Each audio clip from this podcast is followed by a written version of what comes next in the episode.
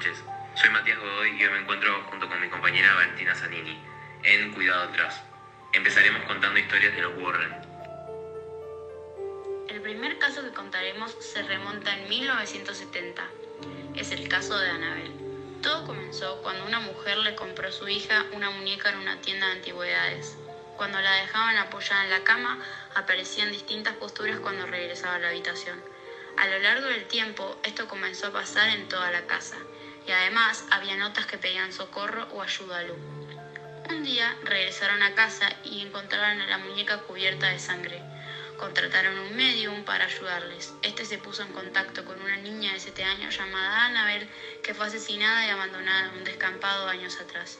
Annabel aseguró estar muy a gusto viviendo con la familia dentro de la muñeca, pero los Warren que se pasaron a investigar determinaron que en realidad lo que había dentro de la muñeca era un demonio, por lo que la encerraron en una vitrina en un museo. El primer expediente Warren se basa en la historia de la familia Perron. Ellos se mudaron a la hacienda Arnold, Rhode Island, en 1970. La historia de la propiedad incluía suicidios y asesinatos a través de varias generaciones.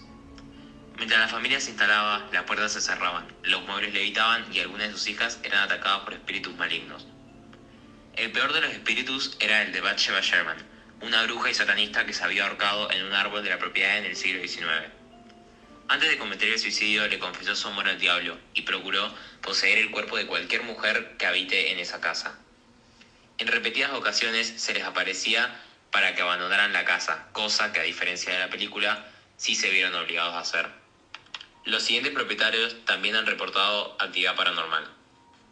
Eso es todo por hoy. Gracias por escuchar y esperamos verlo en el siguiente episodio de Cuidado atrás.